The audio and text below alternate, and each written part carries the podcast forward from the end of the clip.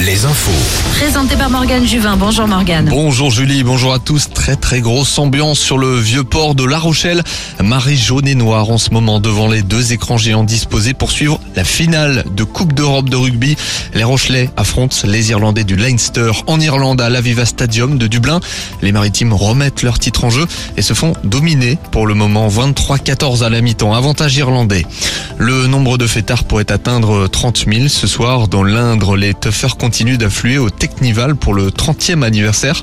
Ce rassemblement interdit par la préfecture est surveillé de près 300 gendarmes sont sur place à Villegongy.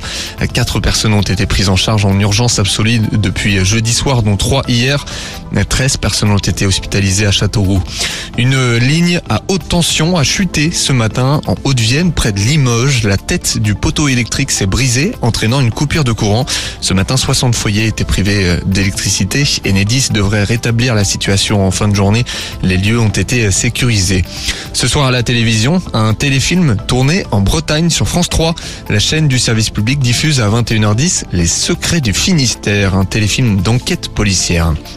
Outre le Stade Rochelet, l'actualité rugby du jour, c'est aussi la fin de saison du RC Van en Pro D2. Les Bretons ont perdu tout à l'heure 26-21 face à Oyonnax en demi-finale de Pro D2.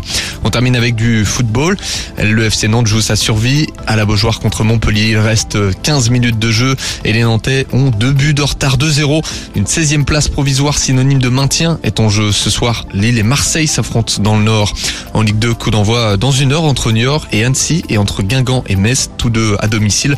Cet après-midi, le duel entre Bordeaux et Laval a tourné à l'avantage des Girondins 3-0 au Matmut Atlantique. Les Tangos sont 16e de Ligue 2 pour, et ils pourraient être condamnés en cas de victoire de Valenciennes et Dijon ce soir. Juste un mot de cyclisme. Le français Bruno Armirail vient de décrocher le maillot rose de leader au Tour d'Italie. C'est une première depuis 1999. Bon début de soirée. Restez avec Julie jusqu'à 20h sur Alouette.